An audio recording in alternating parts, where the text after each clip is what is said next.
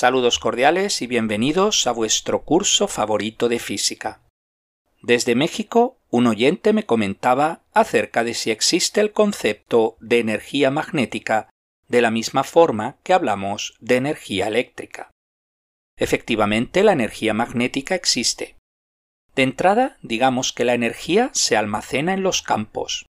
Así, la energía eléctrica se almacena en el campo eléctrico y la energía magnética se almacena en el campo magnético. Desde los experimentos de Michael Faraday sobre la inducción electromagnética a partir de 1831 y posteriormente las leyes de Maxwell de 1865, se habla de un único campo electromagnético, para indicar que ambos campos están conectados, pues uno genera el otro y viceversa. Así, un campo electromagnético consta de un campo eléctrico y de otro magnético perpendiculares el uno al otro y que oscilan continuamente. Se generan así ondas electromagnéticas que se desplazan a la velocidad de la luz en el vacío. Estrictamente hablando, la energía eléctrica no se almacena, puesto que ésta es una manera de transmitir energía. ¿Os acordáis del calor? No es una forma de energía, sino una forma de transmitir energía. Pues lo mismo pasa con la energía eléctrica. Una batería almacena energía potencial química, la cual mediante procesos de oxidación y reducción dotan de energía a los electrones. Pues bien, lo que llamamos energía eléctrica no es más que los electrones que llevan la energía a través de los circuitos a los componentes que la necesitan, como bombillas y otro tipo de resistencias. Aparte de la batería o pila, también tenemos los condensadores para almacenar energía. Imaginad un condensador de láminas paralelas. Se trata de dos placas que se mantienen con la misma carga, pero una positiva y otra negativa. Para ello se necesita conectar el condensador a una batería y cargarlo. Una vez la diferencia de potencial entre las placas es la misma que la proporcionada por la batería, ya no se carga más, puesto que ya no hay flujo de electrones. Es como si tuvierais dos depósitos de agua unidos, pero uno lleno y el otro vacío. Hay trasvase de agua desde el depósito lleno al vacío, hasta que ambos adquieren el mismo nivel. Entonces se encuentran en equilibrio y no hay flujo de agua en ninguna dirección. La energía eléctrica del condensador está almacenada en el campo eléctrico de su interior. En informática se utilizan, por ejemplo, en las placas bases, en las memorias RAM o en las tarjetas de sonido, por citar algunos ejemplos. De la misma forma, la energía magnética se almacena en el campo magnético. Los inductores son dispositivos que almacenan energía magnética. De la misma forma que un resistor se caracteriza por su resistencia R, un capacitor se caracteriza por su capacitancia C y un inductor se caracteriza por su inductancia L. El resistor, debido al efecto Joule, disipa una potencia P igual I cuadrado por R. El condensador almacena energía potencial en el campo eléctrico dada por la ecuación e igual un medio de C V cuadrado y el inductor almacena energía potencial en el campo magnético dada por la ecuación E igual un medio de L por I cuadrado.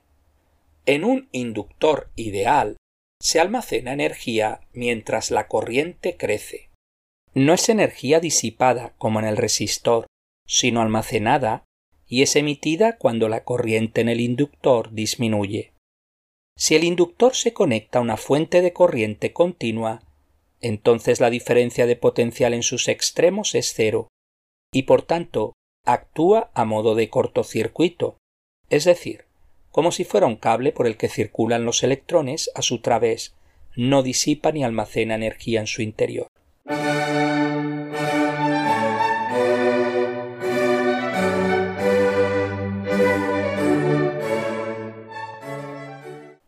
Pues con el estudio del transformador en el episodio anterior hemos terminado el tema 12, dedicado al magnetismo y a los efectos electromagnéticos.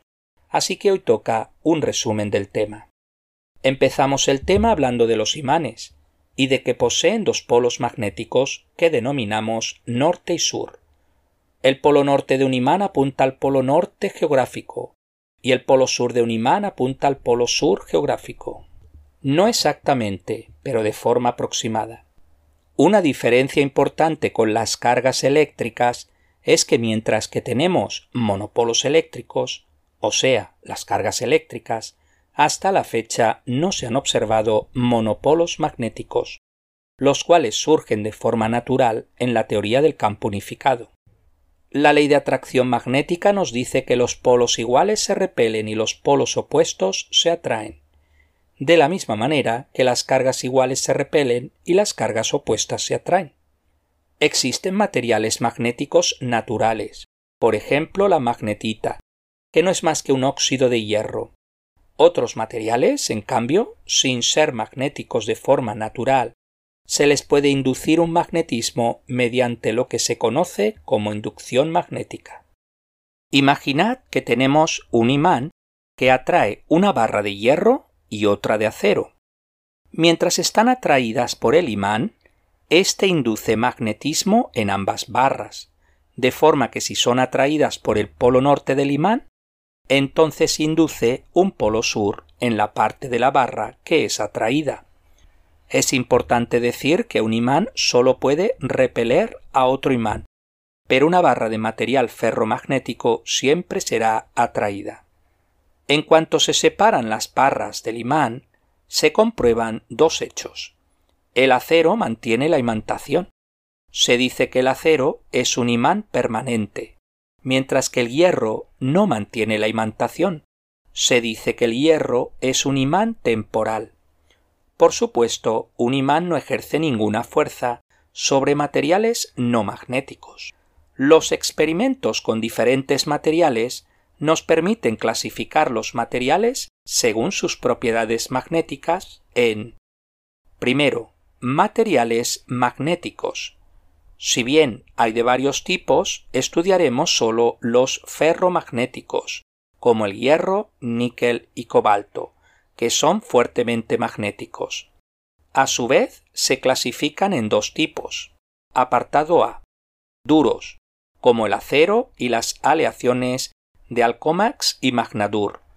Son difíciles de magnetizar, pero también difíciles de desmagnetizar. Se utilizan en imanes permanentes. Apartado B. Blandos, como el hierro y el mumetal. Son fáciles de magnetizar, pero también fáciles de desmagnetizar. Se utilizan en imanes temporales. Segundo, materiales no magnéticos, como el latón, cobre, zinc, estaño, aluminio y los no metales.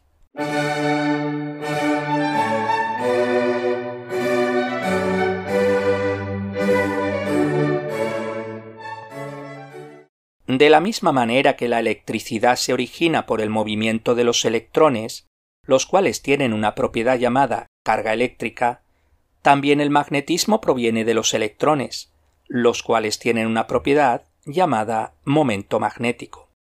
El magnetismo de un material se explica con la teoría de dominios, donde cada dominio es una pequeña región donde los electrones están alineados en la misma dirección. Hay dos formas de magnetizar un material magnético. Primero, frotando con un imán. Se realizan una serie de movimientos siempre en la misma dirección sobre la barra que se quiere imantar. Segundo, introducir la barra magnetizar en un solenoide por el que circula una alta corriente continua. Y hay tres formas de desmagnetizar un material magnético. Primero, golpear el material con un martillo, con lo que sus electrones se desalinean. Segundo, calentando el material a alta temperatura, por encima de la temperatura de Curie. Tercero, introducir la barra desmagnetizar en un solenoide por el que circula una alta corriente alterna. De la misma manera que una carga estática crea un campo eléctrico, un imán o una carga en movimiento crean un campo magnético. Podéis visualizar las líneas de campo magnético colocando un imán debajo de un papel y encima derramando limaduras de hierro. Otra manera es con ayuda de una pequeña brújula que vais moviendo a la vez que marcando los puntos norte y sur.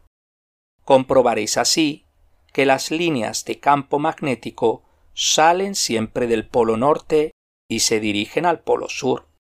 Son líneas cerradas a diferencia de las líneas del campo eléctrico. Por supuesto, la mayor densidad de líneas se encuentra en los polos. Es ahí donde el campo magnético es más fuerte.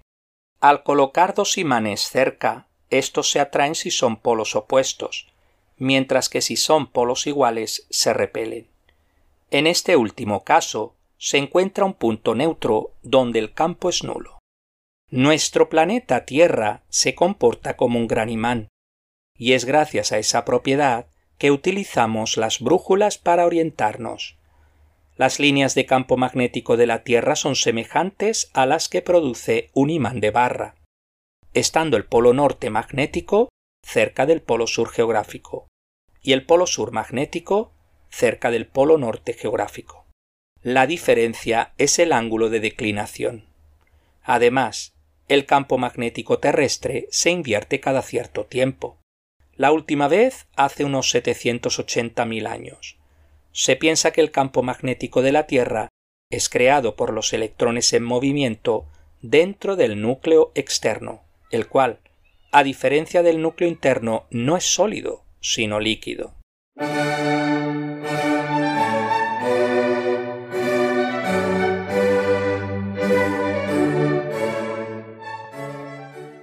En 1819, Ørsted descubrió que una corriente eléctrica crea un campo magnético. Se trata de círculos concéntricos que se encuentran en un plano perpendicular al cable por el que circula la corriente.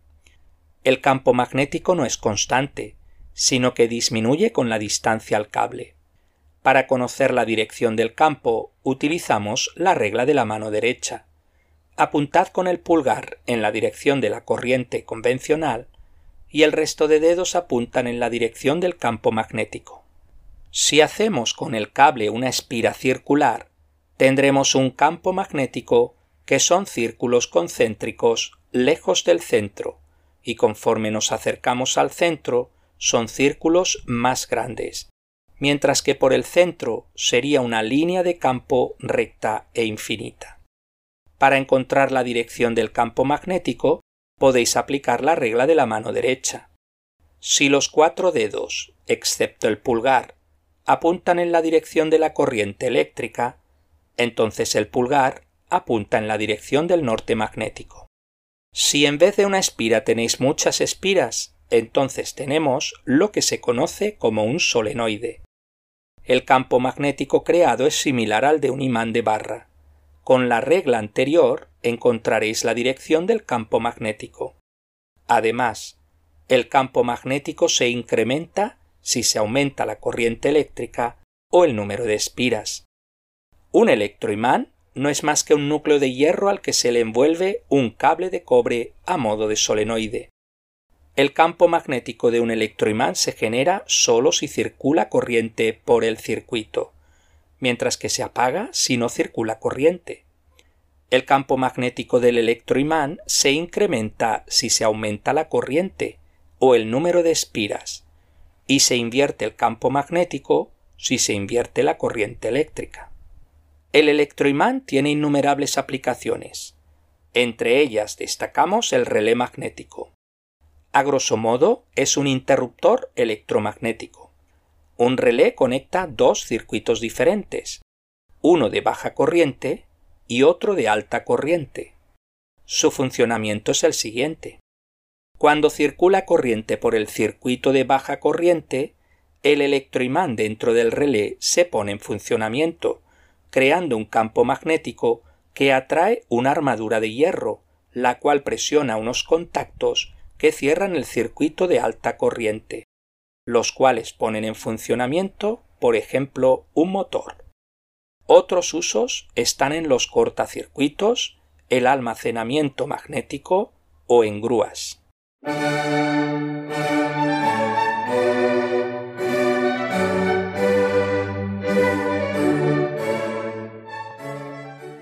Cuando se coloca un cable en medio de un imán no sucede nada, pero si circula corriente por el cable, se produce una fuerza magnética en él.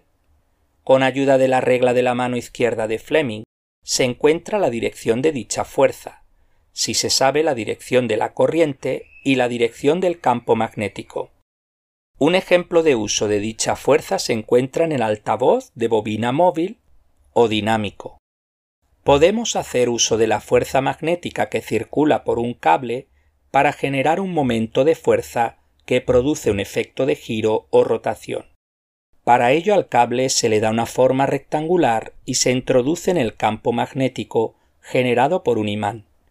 En un lado se produce una fuerza en un sentido, pero en el lado opuesto se produce una fuerza en sentido opuesto, ya que la corriente circula en sentido opuesto. Tenemos así un par de fuerzas que producen un momento que hace girar el cable rectangular. Dicho efecto es la base de los motores de corriente continua. Un motor transforma energía eléctrica en energía cinética de rotación, por ejemplo, girando un eje que mueve una rueda. Un conmutador es el elemento que une el circuito rectangular dentro del imán con el circuito externo que proporciona la corriente continua.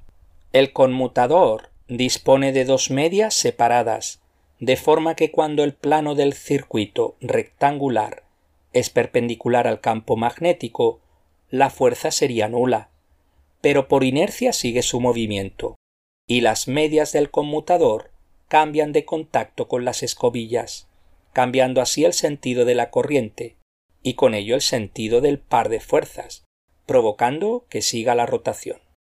Acabamos de ver cómo una corriente eléctrica genera una fuerza magnética en presencia de un campo magnético. Enseguida surge la pregunta de si lo opuesto sería cierto, es decir, si una fuerza aplicada a un conductor en presencia de un campo magnético genera una corriente eléctrica. La respuesta es sí bajo ciertas condiciones, y es lo que se conoce como inducción electromagnética.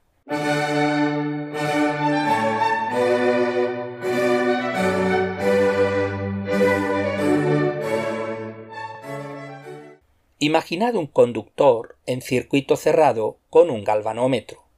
Obviamente, marca cero, pues no circula corriente, ya que no hay fuente de alimentación.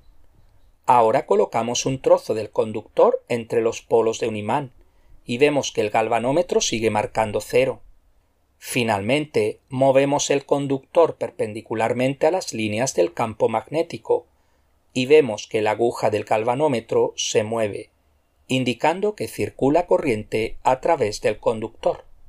Se comprueba asimismo que dicha corriente eléctrica se incrementa si se aumenta la rapidez del movimiento del conductor, o si se utiliza un imán más potente, o si la longitud del conductor que hay dentro del campo magnético se incrementa. Además, el sentido de la corriente eléctrica se invierte si se gira el imán, con lo que se invierte el sentido de las líneas del campo magnético, o si se invierte el movimiento del conductor.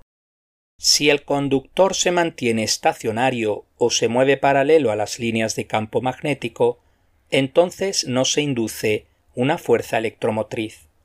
El experimento anterior y otros similares fueron realizados por Michael Faraday, llegando hacia la ley que lleva su nombre. La fuerza electromotriz inducida en un conductor es proporcional a la tasa de cambio de flujo magnético. No es necesario mover el conductor, sino que se puede mover el imán y dejar estacionario el conductor. Lo importante es el movimiento relativo y no el absoluto. El siguiente experimento nos aclara este punto. Tenemos un solenoide conectado a un galvanómetro, el cual marca cero. A continuación acercamos un imán y vemos que el galvanómetro se deflecta en un sentido. A continuación movemos el imán en sentido opuesto y la deflexión del galvanómetro es en sentido opuesto. La corriente eléctrica se incrementa si se utiliza un imán más potente o se mueve más rápido el imán, o se incrementa el número de espiras del solenoide. El sentido de la corriente se invierte si se invierte el sentido del movimiento del imán o se invierten los polos del imán. En cambio, si el imán se mantiene estacionario, no se induce ninguna corriente eléctrica. ¿Cómo saber el sentido de la corriente eléctrica? Para ello se aplica la ley de Lenz, y que no es más que una aplicación de la ley de conservación de la energía. La ley de Lenz dice que la corriente eléctrica inducida siempre fluye en el sentido que se opone a los cambios que la provocan. También podéis aplicar la regla de Fleming de la mano derecha. Lo anterior es la base de las corrientes de Foucault, descubiertas en 1851. Una pieza metálica en movimiento genera corrientes eléctricas en presencia de un campo magnético. Esto tiene sus aplicaciones, por ejemplo, en los frenos magnéticos o en los detectores de metales. Una interesante aplicación de la inducción electromagnética está en los generadores de corriente alterna o alternadores. La base a grosso modo sería lo contrario del motor. Un generador transforma la energía cinética de entrada en energía eléctrica. Para ello se mueve un eje que hace girar una bobina rectangular en medio de un campo magnético, y por tanto se genera una corriente eléctrica. La diferencia con el motor es que en vez de utilizar un conmutador de dos mitades separadas, utilizamos dos conmutadores de una pieza, o sea, enteros y no separados en dos mitades. Cada extremo de la bobina rectangular se conecta a un conmutador que a su vez se conecta a través de escobillas al circuito secundario que genera la corriente eléctrica. Fijaros que cada media vuelta se invierte el sentido de la corriente. Se tiene así una variación en el voltaje que se describe por una función seno trigonométrica.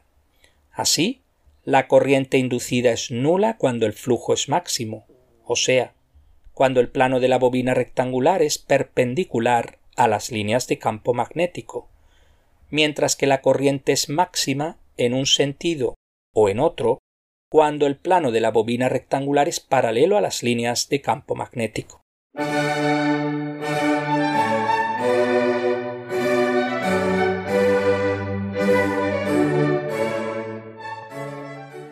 Otro efecto interesante es lo que se conoce como inducción mutua. Veamos el siguiente experimento. Un circuito consta de una fuente de alimentación conectada a un electroimán. Os recuerdo que no es más que un solenoide en cuyo interior se introduce un núcleo de hierro. Otro circuito aparte consta de un solenoide conectado a un galvanómetro. Se coloca además los dos circuitos cerca de forma que un solenoide está paralelo al otro solenoide. Si se abre o cierra el interruptor del circuito 1, vemos que el galvanómetro se deflecta momentáneamente, regresando enseguida a cero vemos cómo se induce una fuerza electromotriz en el segundo circuito. Esto es la base de los transformadores. Un transformador, como su nombre indica, transforma, o sea, cambia el voltaje. Para ello consta de un núcleo de hierro cerrado, al que se le conectan dos solenoides de diferente número de espiras, a los que se denominan circuito primario y secundario. El circuito primario consta de una fuente de alimentación alterna, de forma que cuando se cierra el interruptor circula corriente en el primario y el solenoide genera un campo magnético, que debido a la forma cerrada del núcleo se transmite en el interior de éste, llegando así al solenoide secundario. El campo magnético es variable, con lo cual induce una fuerza electromotriz en el solenoide secundario. La ecuación de los transformadores viene dada por tensión del primario dividido número de espiras del primario igual tensión del secundario dividido número de espiras del secundario. El transformador ideal no tiene pérdidas energéticas, es decir, su eficiencia es del 100% y por tanto se transmite toda la potencia eléctrica. Obtenemos así otra ecuación importante en los transformadores. tensión del primario por intensidad de corriente del primario igual tensión del secundario por intensidad de corriente del secundario. En la práctica se disipa algo de energía debido al efecto Joule en los conductores y a las corrientes de Foucault en el interior del núcleo, para lo cual se lamina el transformador, reduciendo así dichas corrientes. Existen dos tipos de transformadores. Los elevadores de tensión, cuando el número de espiras del secundario es mayor que el primario, y los reductores de tensión, cuando el número de espiras del secundario es menor que el primario. Los transformadores son esenciales en la red de distribución de energía eléctrica. Recordad que los generadores de las plantas eléctricas generan una corriente alterna. Esta se eleva con un transformador elevador de tensión. Al aumentar la tensión, disminuye la corriente que circula a través de los cables de alta tensión, y con ello se disminuyen las pérdidas energéticas debidas al efecto Joule. Conforme nos acercamos a los diferentes servicios, como pueden ser la industria pesada, la industria ligera y las viviendas y centros comerciales, se disminuye nuevamente la tensión con ayuda de distintos transformadores reductores de tensión. Pues hasta aquí el resumen del tema 12. Muchas gracias por su atención y hasta el próximo día.